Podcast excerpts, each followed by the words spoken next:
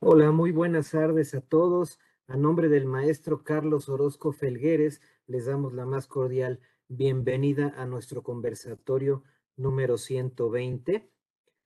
En esta ocasión, nuestro tema será recomendaciones para la conciliación y cierre de los FDIs del 2022 a cargo del licenciado Ricardo Yair Palomino Segovia. Ricardo, muchas gracias por por darnos este tema el día de hoy aquí en el conversatorio.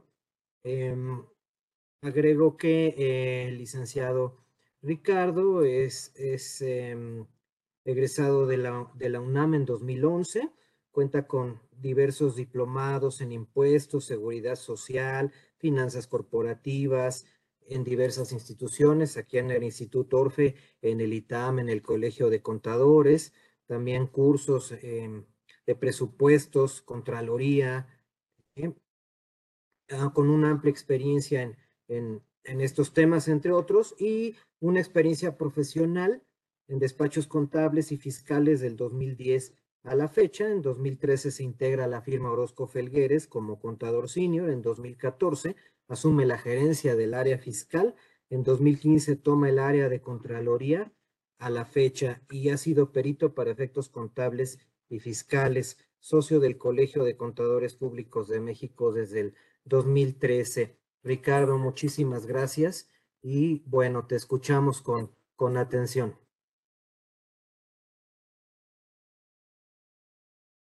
Muchas gracias, estimado Humberto.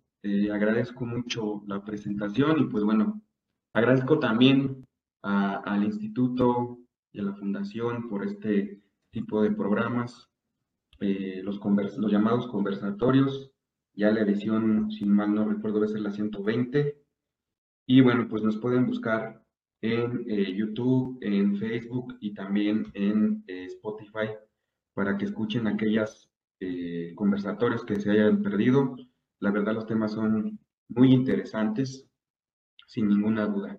Pero bueno, el día de hoy pues quise hablar de un tema muy importante para, para las empresas, que es el tema de eh, comenzar el cierre, o más bien ya tener el cierre de sus FDIs de todo tipo de eh, el 2022 para que eh, no les agarren las prisas a la hora de presentar la declaración anual de este ejercicio 2022 que se deberá presentar o que más bien ya la deberían estar presentando, pero bueno, la fecha límite pues es el 31 de marzo de este 2023.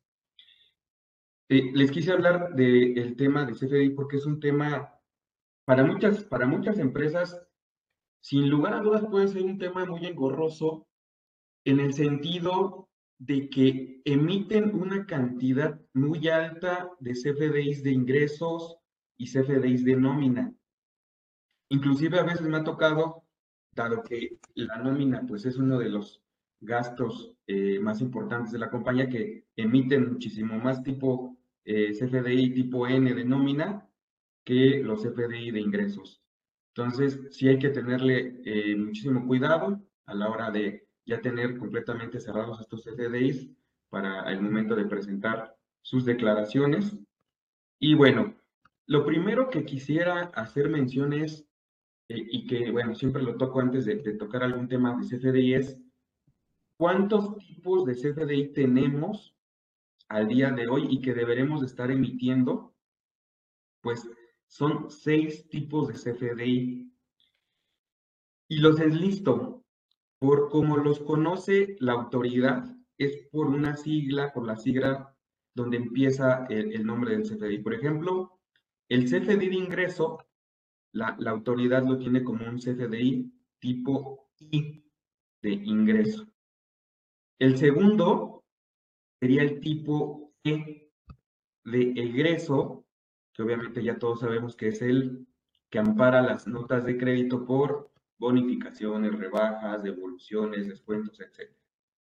Un tercero, que sería el tipo T o de traslado, que obviamente pues este ya tiene, debe de tener su complemento de carta aporte. El número 4, que sería el tipo P de pago, que, que coloquialmente lo conocen como el REP o el recibo electrónico de pago o complemento de pago. El quinto, que es el tipo N de nómina, que obviamente ampara el pago de sueldos, salarios y asimilados.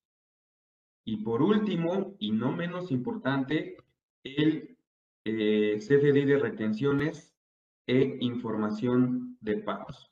Bien, el primero que toqué es el CFDI de ingreso. Ese es el CFDI eh, más común porque pues obviamente todas las empresas se crean para eh, obtener ingresos. ¿Cómo los veremos expedidos? Pues obviamente para a lo mejor facturar algún servicio, algún, facturar algún bien. Para aquellos que se dedican a la renta, pues sería, se vuelve un recibo de arrendamiento, ¿no? Y que, en el tema del recibo de arrendamiento no lo dejen como, un, como un dato menos importante, el tema del recibo de arrendamiento, mucho cuidado porque uno de los requisitos obligatorios es de que el arrendador anote el número de cuenta predial dentro del CFDI. Entonces, mucho cuidado a la hora de que ustedes sean el, arrendatario, que obviamente van a estar recibiendo este CFDI y deberá de tener este número de cuenta predial. También, obviamente, van a parar el tema de recibos de honorarios, etcétera, etcétera, etcétera. Cualquier tipo de ingreso eh, deberá estar amparado por un CFDI tipo I de ingreso. Y mucho cuidado, ahorita lo vemos eh, más adelantito, pero el tema de los anticipos deben de estar, eh, obviamente, muy bien elaborados respecto de todas las cualidades que tiene este CFDI tipo I de ingresos, pero que ampara un anticipo. El tema del el CFDI de egreso, eh, no está por demás decirlo, eh, los que me conocen saben que siempre toco el tema. El CFDI de ingreso, obviamente coloquialmente llamado la nota de crédito, pues ampara bonificaciones, rebajas, devoluciones, que conforme al artículo 25 en su fracción primera de la ley del impuesto sobre la renta, se vuelve un eh, gasto deducible para la empresa.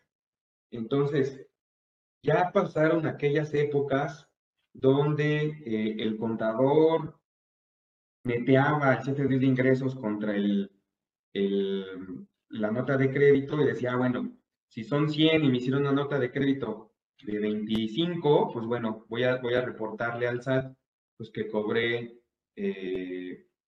75 eh, pesos, ¿no? O sea, eso ya, eso ya pasó, ya lo sabemos, ya, ya muchos de los de aquí han recibido, yo creo, sin lugar a dudas, algún tema de alguna carta de invitación, ¿no? Donde te dice la autoridad, oye, pues, ¿qué crees? Que, que tu CFDI eh, de ingreso me dice que es por 100, y solamente me acumulaste 75. Explícame, explícame por qué llegaste a este tema de solamente estar acumulando la parte neta, ¿no? Y pues obviamente te topas con pared y pues deberás de, eh, pues, declarar en una declaración complementaria, pues, el remanente de esta nota de crédito.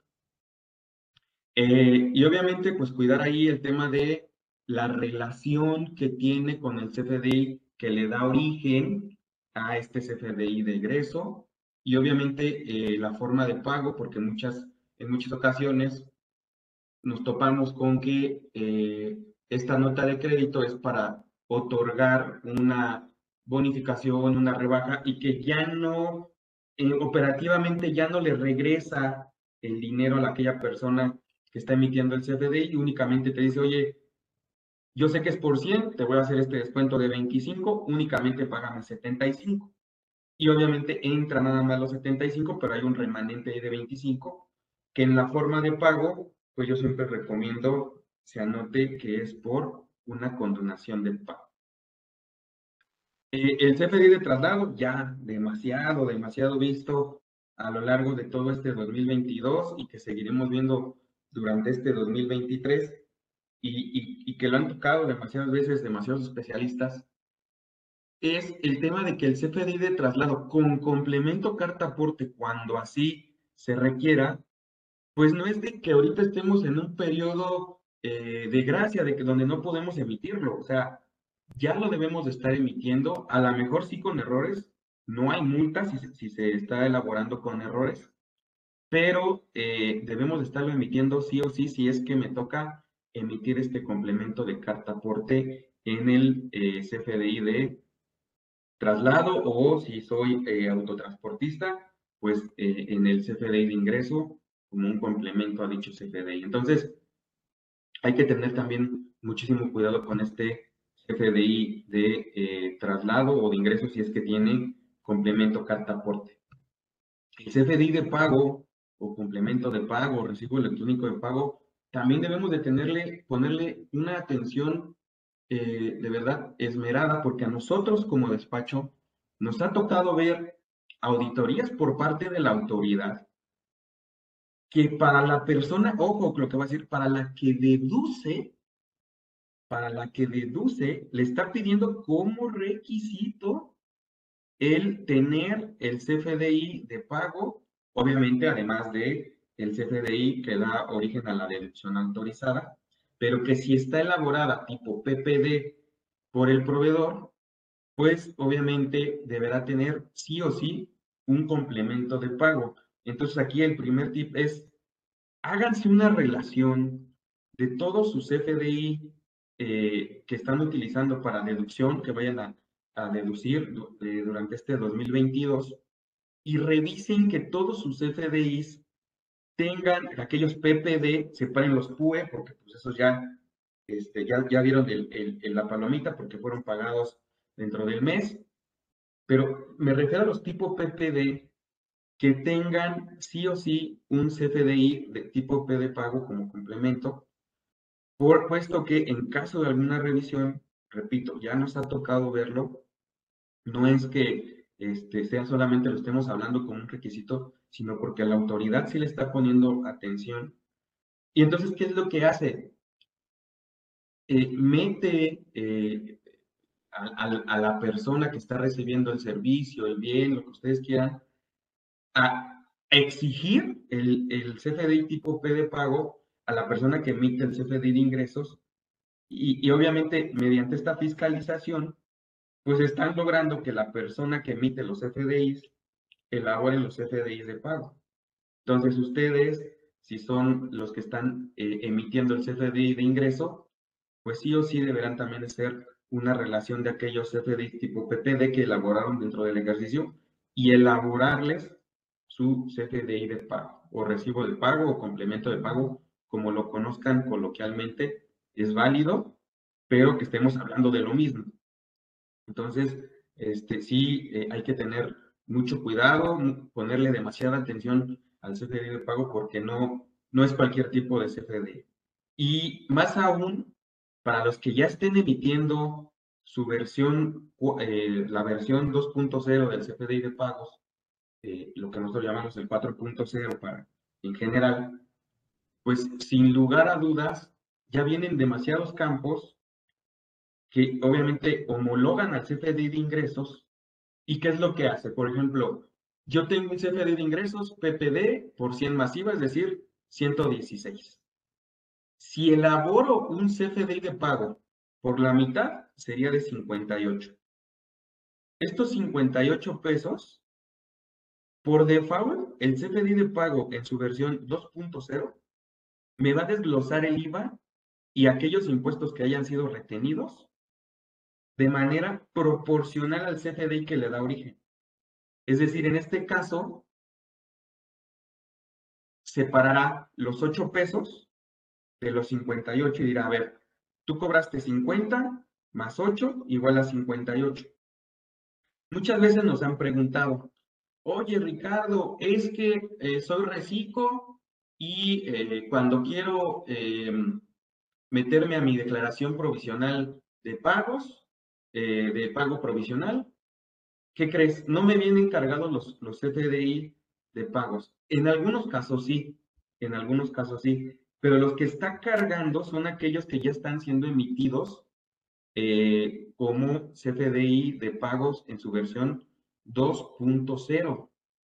Entonces, ¿qué es lo que quiere lograr la autoridad? Que al momento de que ya sea obligatorio el CFDI 4.0, ya verán precargados en sus declaraciones aquellos CFDIs eh, de pago, o sea, que son PPD y que tienen un complemento de pago. Ahorita no lo ha logrado porque tiene muy pocos campos que le ayudan a prellenar estas declaraciones mensuales o anuales.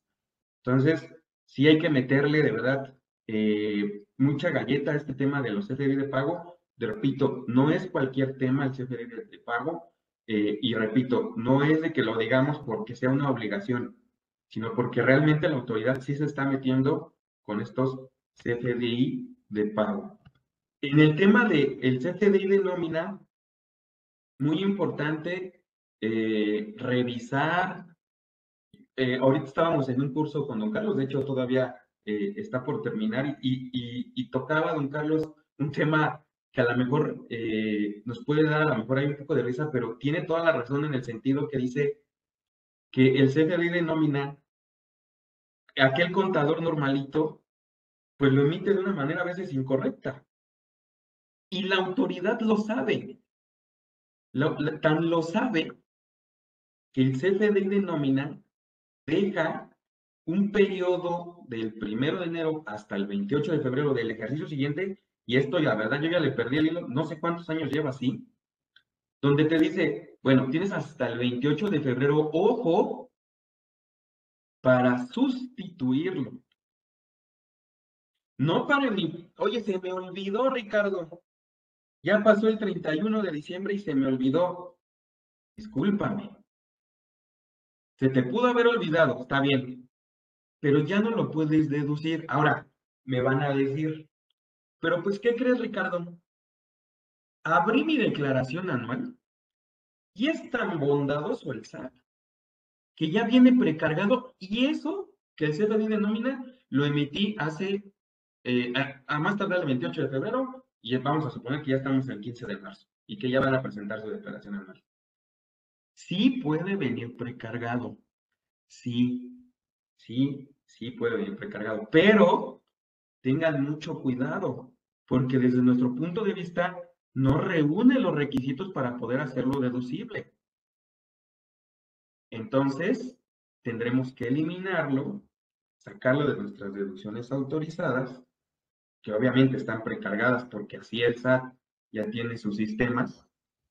Y, pues la verdad, qué bueno que nos, nos ayude en este sentido, pero nuevamente recaemos en, en pues obviamente en el contador, en, en aquella persona que sabe que este CFDI no lo podemos deducir. Oye, Ricardo, pero entonces, si me da periodo de gracia del 1 de enero al 28 de febrero, ¿puedo hacer la sustitución sin tener agravio en mi deducibilidad. Ah, bueno, ahí sí. Emití mal el de febrero del año pasado. Lo corrijo en, en, febrero de 2023. Hago una sustitución. Se genera un UID nuevo y se sustituye el anterior porque tiene errores el anterior. Perfecto. Eso no tiene agravio en la deducibilidad porque el SAT nos crea ese derecho. ¿Por qué? Porque el SAT sabe que cometemos en ocasiones muchos errores dentro del ejercicio y que en ocasiones incluso tenemos errores no solamente en lo pagado, sino en el subsidio y en la retención del impuesto sobre la renta. Oye, pagué una parte, la pagué mal. Voy a necesitar pagar, para hacer el cambio, voy a necesitar pagar una proporción de ISR que estuvo eh, incorrectamente llenado. Y voy a tener que pagar otra parte eh, el 28 de febrero. Perfecto. De hecho, por eso el SAT crea este derecho, porque dice, bueno, si me debes, pues una vez págame. Eso es lo que, es, lo que está buscando con esta sustitución de CFDIs de nómina y que era un punto que quería tocar eh, el día de hoy. Y bueno, el CFDI de retenciones e información de pagos, pues tampoco dejarlo de lado. Yo sé que dicen, bueno, pues la resolución miscelánea cada año me dice que si emito el CFDI de retenciones a sueldos y salarios, pues ya no tengo que emitirle el CFDI de, información de, y retención de pagos. Ya lo sé, pero es para ciertas situaciones que únicamente se puede desglosar en este CFDI y que también tuvo sus cambios para, para que también eh, lo tomen en cuenta. Ya está homologando, ¿qué es lo que quiere la autoridad? Homologar sí o sí todos los CFDIs para que sea más fácil esta fiscalización, este proceso de fiscalización, que cómo lo hace la autoridad, lo hace de manera muy sencilla, con material informático, con tecnologías de la información y comunicación, con personas que están atrás de una computadora elaborando macros, eh, sacando información de la nube o de macroservidores. Es así como se está llegando la autoridad de eh, toda la información para poder hacer su proceso de fiscalización durante todo este 2022 y 2023. Entonces, ¿qué tenemos para este 2022 cuando se cambia la versión 4.0? Obviamente el CFDI de ingresos en su versión 4.0. El complemento de carta aporte en su versión 2.0. El complemento de pago, recibo electrónico de pago o CFDI tipo P de pago en su versión 2.0 y el CFDI de retención e información de pagos en su versión 2.0. Y a todo esto, agréguenle que desde el 2022 debemos de informar a la autoridad el por qué estamos cancelando un CFDI.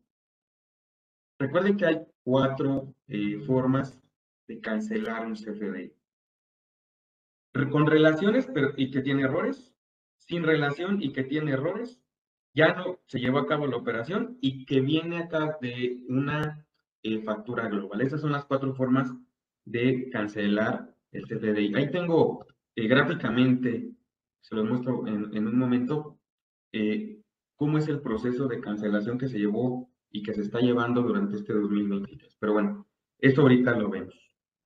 También no olvidemos las prórrogas que ha solicitado el gremio y que obviamente se ha puesto manos a la obra eh, la autoridad. Hay un comunicado, si ustedes lo buscan, es el comunicado 053 del 2022 del SAT, que eh, se emitió el primero de noviembre del 2022, donde nos, ya nos empezaba a dar esbozos de que nuevamente habría una eh, prórroga para los CFDI. Ese comunicado únicamente hacía mención al CFDI de nómina de su versión 3.3 que iba a ser aplicable hasta el 31 de marzo y que a partir del 1 de abril, de abril pues sería aplicable la versión 4.0 para el tema de la, eh, el CFDI de nómina. Y bien, aparece un, el 11 de diciembre eh, la ampliación del periodo, pero ya plasmada en la décima resolución de modificaciones a la resolución miscelánea en sus artículos transitorios décimo séptimo y cuadragésimo séptimo, y nos dice que eh, obviamente le dan paso al CFDI 4.0 hasta el primero de abril y obviamente el 31 de marzo, el último día que podemos emitir CFDIs en su versión 3.3. El cuadragésimo séptimo de esa, de esa eh, resolución le hablaba al complemento de carta aporte, pero cuando ustedes encuentren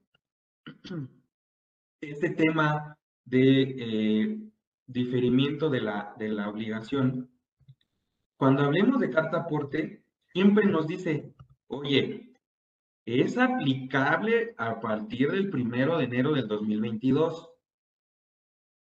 pero lo puedes estar emitiendo con errores y ahí nos dijo hasta el 31 de julio del 2023. Es decir, su entrada en vigor fue el primero de enero del 2022 lo puedo estar emitiendo con errores hasta el 31 de julio del 2023 y a partir del, y no va a tener ninguna multa, y a partir del 1 de agosto deberá estar perfectamente elaborado el complemento de carta aporte y obviamente pues ya aplicarán las multas por estarlo, si lo, está, si lo siguieran emitiendo con algún error o, se estuvieran saltando alguno de los 71 requisitos que tiene el complemento de eh, carta aporte. Y esto pues ya sabíamos que si lo encontrábamos en una resolución de 2022 de finales de año, pues invariablemente iba a aparecer en la resolución miscelánea fiscal para 2023 y pues así fue. El artículo transitorio octavo da la, esta prórroga del CFDI 3.3, eh, podemos emitirlo hasta el 31 de marzo. El artículo noveno nos habla del el CFDI de nómina hasta igual el 31 de marzo. El artículo décimo nos habla del complemento carta aporte, que obviamente, repito, se puede estar emitiendo con errores hasta el 31 de julio del 2023. Eh, Entonces, ahí queda todo este tema de cómo se han dado las prórrogas, que obviamente no las echemos en saco roto porque eh, son las fechas que, sin lugar a dudas, ya no van a cambiar. La autoridad ya está lista para recibirlo. Si en algunos casos se ha dado prórroga, es porque algunos agremiados, algunas confederaciones, pues les han pedido eh, prórroga, pero sin lugar a dudas eh, se va a emitir esta, esta disposición y ya no va a haber ninguna prórroga. Un tema también que quería tocar el día de hoy es, la, recuerden que para el CFDI 4.0, cada concepto que yo anote en mi CFDI de ingreso, me solicita si es eh, objeto o no de impuesto. Nos quedamos en tres. El, primero es, ¿no es objeto de impuesto este concepto? Dos, si es objeto de impuesto. Tres, ok, es objeto de impuesto, pero no estoy obligado a desglosarlo. Y aparece un cuarto concepto para el tema de objetos de impuesto. Se llama, si es objeto de impuesto, pero no causa impuesto. Y, diremos, oh, bueno, eso, eso ya me puso, eh, pues ya, eh, en una posición que no le voy a entender ni por error. Y todavía nos explica el SAT. Bueno, este se utiliza cuando las operaciones que amparan el CFDI sí son objeto de impuesto al valor agregado, pero no lo causan. Pues nos quedamos igualitos, ¿no? Entonces dijimos, pues ahí muere no te entiendo, SAT, yo creo que cerramos telón y nos vamos. No, no es cierto. No, el tema es, ¿qué es lo que quiere el SAT? Y me puse a investigar y en un parrafillo por ahí de, estas preguntas que se hace el SAT y se responde el SAT, y dice, la clave 4 puede ser, como bien lo señala el ejemplo del SAT, en el supuesto de la determinación o es nada más a modo de ejemplo, los intereses reales. Recordemos que el interés tiene pies. No, no es cierto, también lleva IVA. El, interés nominal lleva IVA. Pero al referirnos al interés real, pues este no es, es objeto de impuesto, pero no lo causa. ¿Por qué? Porque al ser interés real, no tiene base el interés real para calcularle un impuesto. ¿Cuál es la diferencia entre el interés nominal y el interés real? Recuérdenlo, al interés nominal le eh, eliminamos el efecto inflacionario. Y al eliminarle el efecto inflacionario no tiene base el interés real y por ende deberemos anotarle si es objeto del impuesto, pero no lo va a causar porque no tiene ninguna base para enterar eh, este impuesto. Pues bueno, les dejo ahí esta eh, nuevo, nuevo numeral de este catálogo objetos de impuesto, que es la clave número 04. Sí objeto del impuesto, pero no causa impuesto, ¿ok? Bien. Voy a, eh, me voy a permitir en esta última media hora ya utilizar un material que tengo.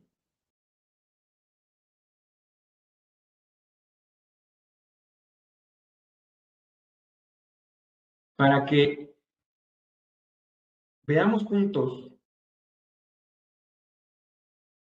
cuáles son los requisitos para tener un correcto cierre de todos mis FDI del tipo que sea. A ver, yo como contador, como contralor, como contador general, incluso como auxiliar, ¿qué es lo que debo de revisar en mis CFDIs? A ver, si tengo un CFDI de ingreso, ya sea en su versión 3.3 o 4.0, como le estén emitiendo, ¿qué debo de poner atención? Número uno, el método y la forma de pago. Recuerden que si yo estoy elaborando un CFDI 4.0 para los que ya lo hayan hecho, si yo quiero elaborar un, y gracias a Dios nos escuchó el SAT, si yo quiero elaborar un CFDI tipo pago en parcialidades o y diferido, ya no me dejará anotar si el pago lo recibí por transferencia, cheque o efectivo. Desde que es un pago en parcialidades o diferido, de entrada no sé cómo voy a recibir el pago. Por eso la forma de pago es 99 por definir. ¿Cuándo se utiliza si es transferencia, cheque, efectivo, tarjeta de crédito, tarjeta de débito, etcétera? Pues cuando es pago en una sola exhibición, porque ya sé cómo lo voy a recibir o cómo lo recibí. Por eso es pago en una sola exhibición. Pero si es pago en parcialidades o diferido, no sé cómo lo voy a recibir. Ya sé que van a decir, bueno, sí, es que este, este cliente siempre me paga así, este, lo hice así porque, porque así su sistema me lo pide, ya sé, estamos, estamos en el medio y, y, todos estamos en el mismo barco, ya lo sé, pero el tema es que así lo creó el SAT, así viene en la guía de llenado. Si es PPD es por definir, si es PUE, sí puedo anotar transferencia cheque o efectivo. Ahora, si lo hago en la versión 3.3, el CFD de ingresos, me dejará timbrarlo sin ningún problema. Pero si lo hago en la versión 4.0, nos escuchó el SAT y nos dijo, tienes razón, va a marcar un error y ya no te dejará timbrar este CFDI. Que esté correcta la razón social, que esté conforme a eh, la cédula de situación fiscal del contribuyente de tu cliente, que si tiene algún acento lo anotes porque en su versión 4.0 debe estar perfectamente bien elaborado conforme a los datos que contiene el, SAT. Y obviamente, ¿dónde vienen? Pues en la constancia de situación fiscal. El RFC, pues obviamente, si el anoto un RFC que no está correcto, pues obviamente lo estará recibiendo otra persona, ¿no? No, otra persona, no, no, la persona que realmente me está eh, comprando, ¿no? Régimen fiscal conforme al que marque la constancia de situación fiscal. Mucho cuidado, mucho cuidado, porque nos pasó el ejercicio pasado. Yo lo sé, señores. Yo sé que aquí tenemos eh, mucha gente que conoce muy bien el tema. No viene en ningún artículo de ninguna ley que sea obligatorio entregar la constancia de situación fiscal del RPC. Lo sabemos de antemano.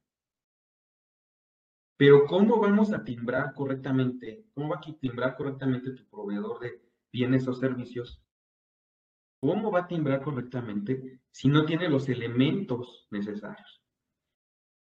Lo platicaba en, en, algunos de los cursos, les decía, nos pasó que por ahí de marzo o abril, un contribuyente se dio cuenta que había pasado a reciclo porque su proveedor le pidió la constancia de situación fiscal, él creyendo que estaba en régimen general, no dejaba timbrar la, la, eh, factura. Bueno, fue tanto el, estar toma y daca que pues, pues, dice, bueno, ¿cuánto me puedo tardar? Tres minutos en sacar. Saca la, la constancia de situación fiscal y se da cuenta que había pasado al régimen simplificado de confianza y no, no había sido obviamente informado eh, por, por parte de la autoridad, porque era persona moral, la autoridad tenía, se, se, daba el derecho de, de, hacer esta, este cambio y eh, estaba dentro del régimen simplificado de confianza y él seguía tributando como. Por eso no dejaba timbrar el CFDI, porque ya lo estaban emitiendo 4.0. O sea, a ese grado ha llegado este tema de errores y que pues por, por obvias razones se les pide eh, la constancia de situación fiscal, porque nos dice el SAT, no, no es necesario. no la pidas. Si te sabes tú los datos tal cual vienen en tu constancia de situación fiscal, entrégaselos así en, a pluma, en un WhatsApp, en un mail, eh, así entrégaselos a tu, a tu proveedor. Pues sí, yo me lo sé de memoria, pero pues qué tal si ya hubo un cambio. Y yo ni siquiera me enteré. Bien, ¿qué otro tema? Revisar código postal, que sea el que viene la constancia de situación fiscal nuevamente. El tema de estar anotando de manera correcta, descriptiva, clara, precisa, concisa, maciza. La descripción no podemos olvidarla. Número uno, pues obviamente es parte de la materialidad que tanto habla eh, don Carlos Orozco Fergues.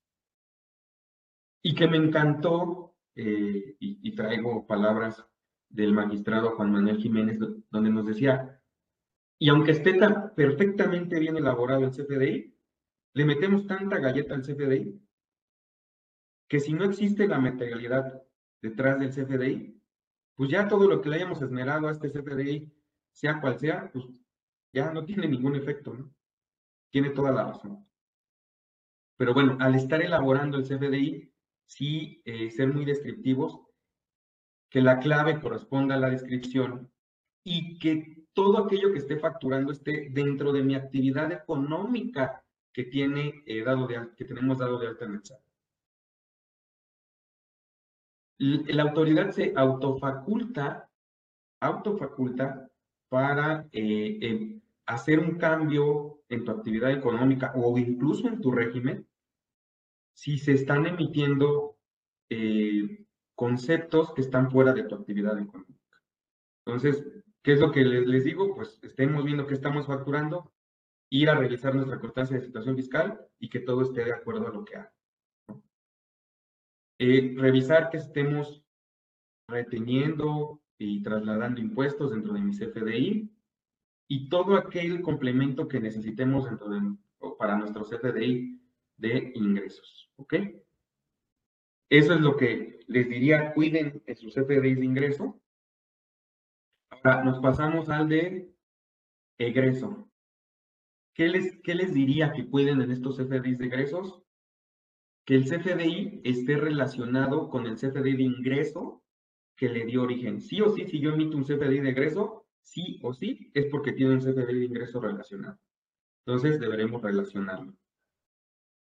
Que el método de pago aparezca como PUE y que en la forma de pago anotemos la forma en que se regresó el dinero, si es que se regresó, fue en efectivo, fue en transferencia, etcétera, y que si no hay un intercambio de eh, dinero, pues se anote eh, la número 15 que es condonación.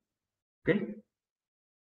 Bien, obviamente anotar de manera correcta las razones sociales de ambos, el que emite y el que recibe, el RPC del que emite del que recibe, el régimen fiscal, lo veíamos en el CFDI de ingresos, el código postal. En productos y servicios, pues obviamente registrar lo que esté, eh, por ejemplo, devolviendo. Y nos dice la guía de llenado del SAT, oye, y si no quieres anotarlo, te doy por válido porque ya sé, de, al, yo relacionarlo con el CFD de ingresos, ya sé qué es lo que está devolviendo, anotar la clave 84111506, que es servicio de facturación. ¿Ok? Revisar la parte proporcional de los impuestos retenidos y trasladados que estoy devolviendo, que me están devolviendo. Y un último punto, y que fue reforma para 2022, y que de verdad, así se los digo, nadie está atendiendo. Nadie. El tema del soporte documental.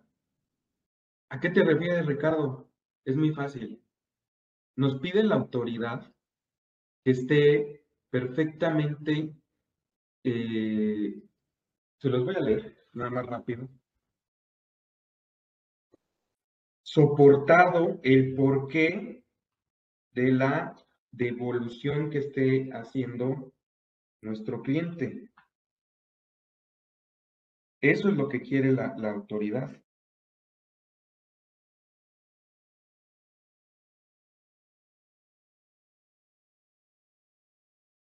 Bueno, aquí no, no lo tengo al, a la mano, pero bueno, para no, para no tardarnos tanto, dice, en el caso de devoluciones, descuentos o bonificaciones, se deberán escribir CFDIs por Internet. En el supuesto de que se emitan estos comprobantes que amparen ingresos sin contar con la justificación. Por eso les digo, pues con un simple correo electrónico, pues es más que suficiente. Y soporte documental que acredite estas devoluciones, descuentos o bonificaciones ante las autoridades fiscales. Y estos, no, e, estos ya no podrán disminuirse de los comprobantes fiscales de ingreso. Bueno, ya lo sabemos, ya no se restan a los comprobantes de ingresos, pero contar con la justificación necesaria de por qué estamos emitiendo este CFDI de ingresos. Recordemos que el propio contribuyente es quien los emite y que son una deducción autorizada, entonces hay que tener mucho cuidado, porque se estaban utilizando para mal. Incluso hasta para cancelar facturas, no me digan que no.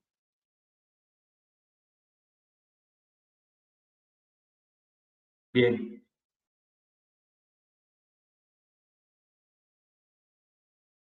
CFDI de pago, muy importante, que pues ya la, hablé unos minutos hace, hace un ratito, pues obviamente rápidamente revisar que estén emitidos todos los CFDIs de pago de todas las facturas emitidas como PPD. Hacerme una lista. Ya existen packs que son muy fáciles de, de, darle seguimiento y, y, que te dicen estos packs, estos programas, qué facturas de ingresos sí tienen CFDI de pago y cuáles no, para que los emitan a lo mejor de manera incluso espontánea. Solicitar a tus proveedores el CFDI de pago por facturas que ya fueron pagadas y que obviamente fueron emitidas vía tipo PPD y que no me hayan hecho llegar el CFDI de pago. Hablar ahí directamente con el proveedor, que es el que no está emitiendo el CFDI de pago. Revisar, no solamente que los emitan, porque luego eh, los, echan en letra muerta. Revisen que el CFDI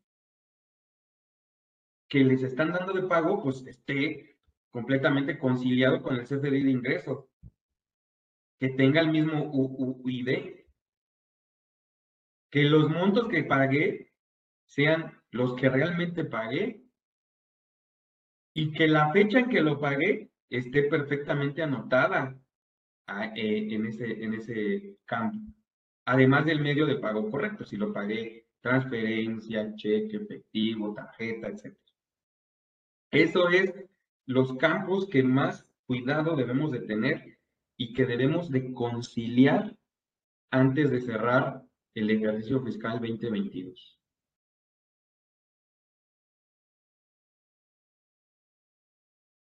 De los CFDI de anticipo, o sea, no porque sea un CFDI distinto al CFDI de ingreso. Me refiero a, si yo emití CFDIs porque me realizaron anticipos, porque recibí anticipos, pues deberé de darles también un seguimiento muy puntual porque tiene un tratamiento eh, diferente, así lo llamaría, diferente. ¿Qué es lo que debemos revisar? Uno, que el CFDI de ingreso global, el global, tenga la relación de todos los CFDI de anticipo que hice anteriormente. Dos, que tengan una secuencia. Tres, que se haya emitido el CFDI de egreso, que es la única manera en que me permite el SAT que un CFDI de egreso que yo emita le dé un valor cero a un CFDI de anticipo. O sea, es decir, te dice, ya recibiste un anticipo, hazme tu CFDI de anticipo. Recibiste el mes siguiente otro anticipo, hazme tu CFDI de anticipo. Y en el tercer mes hago el CFDI global por los dos anticipos y un tercer pago adicional. Me dice, ya no acumules los dos meses anteriores.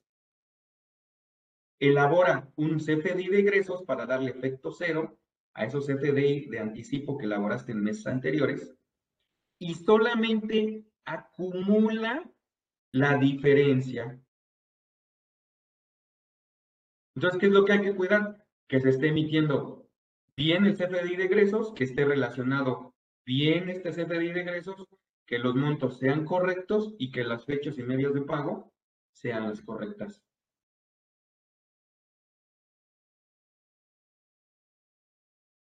En los CFDIs de nómina, yo les diría cuatro cosas. Uno, datos del patrón y datos del trabajador perfectamente eh, bien elaborados. Acuérdense que para este 2023 nació un derecho por medio de la resolución miscelánea para los patrones de revisar eh, los datos que, que, obran en poder de la autoridad para, estar para que estén perfectamente bien elaborados los FDI de nómina de mis trabajadores. Revisar que las percepciones, deducciones y yo agregaría el neto esté correctamente elaborado. Si el neto no coincide con el pago, pues ya ahí estamos mal, O sea, o percepciones o deducciones, hay algo mal. Y las fechas de pago. Fecha de pago, la fecha en que yo hice eh, efectivamente la erogación. Yo hice la transferencia y entregué, yo bueno, se cobró el cheque, lo pagué en efectivo, etcétera. Esas son las fechas eh, que debo de anotar en el CFDI, en, en la fecha de pago. Y que es la que hace válida la autoridad cuando les llegan estas cartas de invitación. Que ojo, tuvo por ahí algún a, la hora de estar elaborando estas cartas de invitación, dado que se parecen mucho ya, estaba ya tomando en cuenta la fecha de expedición y pues muchos, muchos este, eh, contribuyentes se acercaron y dijeron, oye, pues tú misma dices que la efectiva es la fecha de pago, sin importar la fecha en que haya sido expedida. Ya corresponderá al contribuyente saber si es deducible o no. Pero la que se toma para efectos de la retención, pues es la fecha de pago. ¿Ok? Bueno, cuidar que se estén emitiendo el CFDI de retenciones de información de pago para ciertos conceptos, como por ejemplo enajenación de acciones, operaciones en bolsa, dividendos, remanentes distribuibles, operaciones financieras derivadas de capital, los famosos intereses, la obtención de premios, etc. Eso es para cuando sí se debe de emitir un CFDI de retenciones e información de pagos. Ahí sí debo emitirlo. ¿Ok? No olvidar, y esto no, no me lo echen en saco roto, porque es contador casos de la vida real. Y díganme si no. Punto número uno, revisar que se encuentren correctamente cancelados. Sí, Ricardo, pero pues mi pack es el mero mero y ese pack, cuando yo eh, cancelo, siempre que voy a revisarlo en el depositorio del SAT, siempre está correctamente cancelado. Sí, no es que sea tu pack, es que a veces la comunicación entre el pack y el SAT puede llegar a tener problemas. Me refiero a la comunicación. ¿Cuántas veces como contadores no hemos entrado a la página del SAT y está caída? Pues lo mismo pasa al momento de que yo mando cancelar por medio del PAC. El PAC, por, por sus medios, hace conexión con el SAT, le pide cancelar cierta factura y el SAT no responde y tu PAC te puede decir en ese momento ya está cancelada. ¿A qué me refiero con este punto? Revisen en el SAT que esté cancelado. No les quita mucho tiempo, cada mes háganlo. Solamente es conciliar, no, no creo que se tarden mucho que lo que yo creo que ya está cancelado conforme a mi pues sí esté correctamente cancelado en el SAT. No me vaya a llevar eh, a la hora de presentar mi anual de que ciertas eh, facturas no fueron canceladas porque sucedió este problema que les comentaba. Otra, recordemos que en las empresas, cuando se van haciendo robustas, ya se dan estos permisos de usuario y que dentro de esos permisos, algunos usuarios, por error, agencia, por misión, por lo que ustedes quieran, manden cancelar alguna factura que no era eh, cancelable, ¿no?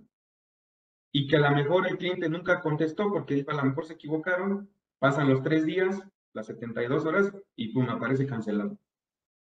Entonces hay que ponerle llaves a esos usuarios para que solamente pues alguna persona sea la que se dedique a estar cancelando.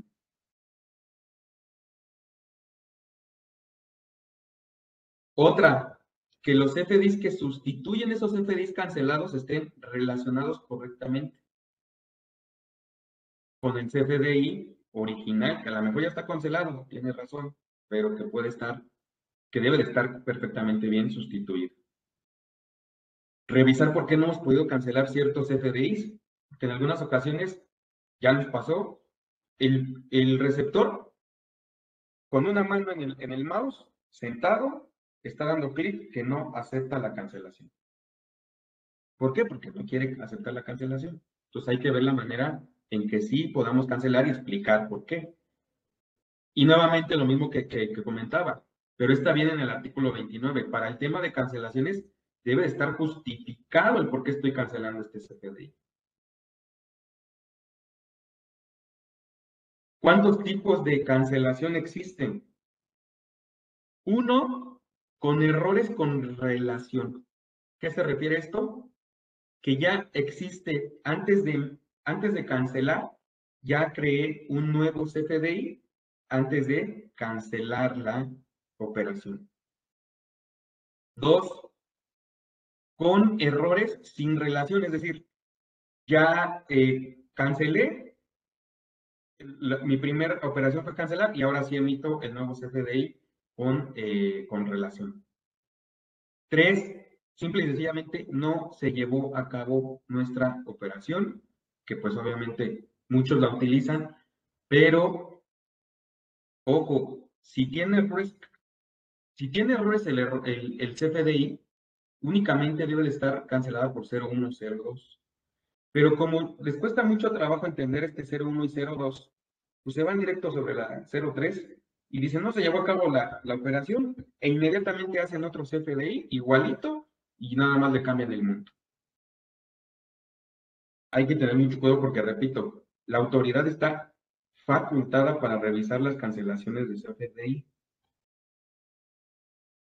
Y la 4, cuando viene de una factura global, esto como un ejemplo es, yo de 100 clientes que no me pidieron factura, a los 100 clientes los eh, meto en una factura global, llega a final de mes, llega uno de dos clientes, vamos a suponer, y me dicen, oye, ¿qué crees que sí necesito la factura? Entonces hay que deshacer la factura global, quitar esos dos clientes y timbrar los otros 98 nuevamente como factura global. A eso se refiere esta operación nominativa relacionada en una factura global. Bueno, aquí están los procesos de cancelación. Y bueno, nada más por último, antes de que den las 14, eh, ¿qué les pido que revisen? Pues obviamente revisar sus reportes, que muchas veces, y que lo seguimos haciendo en, en las empresas, me dicen, no, no, no, no, yo a mí me gusta imprimirme mi reporte de facturación y diario lo, lo, lo, imprimo, me elaboro una carpeta y está mi carpeta. Ok, perfecto. Bueno, pues hay que reconciliar contra ese reporte impreso porque pues puede tener errores, ¿no? O muchos eh, que ya están acostumbrados a lo digital dicen, no, yo lo bajo a un Excel y ahí tengo todas mis, mis facturas. Ah, perfecto. Bueno, entonces contra ese reporte de Excel, revisar y nuevamente traigo el, el tema colación, lo que está emitido y lo que esté cancelado en el SAT. Y obviamente revisarlo desde varias perspectivas. Con la persona de facturación, directamente en mi software eh, o mi pack. en la contabilidad, en mi sistema PA, con mi ERP, que estén correctamente cargadas y obviamente contra el que rige, que es pues obviamente la plataforma del SAT.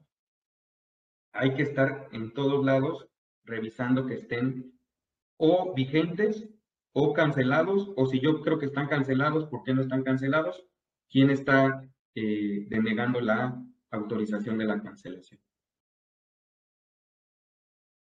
Revisar en el SAT, revisar que eh, obviamente si nosotros descargamos los CFDIs eh, dentro del apartado cancela y recupera tus facturas, creo que ya aquí muchos lo conocen, y que obviamente al descargar todo, todo, todo, todo nuestro, nuestro depositorio, de, a lo mejor de un mes, porque se recomienda hacerlo por periodo, eh, hacerlo de mes a mes o de manera anual para verificar que el estatus que tú tengas en tus reportes sean idénticos durante todo el ejercicio. Es decir, no porque ya pasó enero, ya lo deje ahí.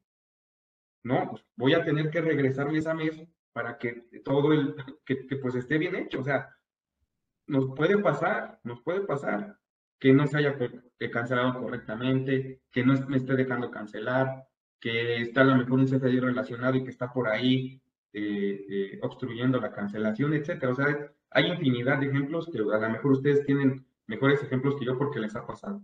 Y que obviamente se tarda muchísimo en descargar estos CFDs.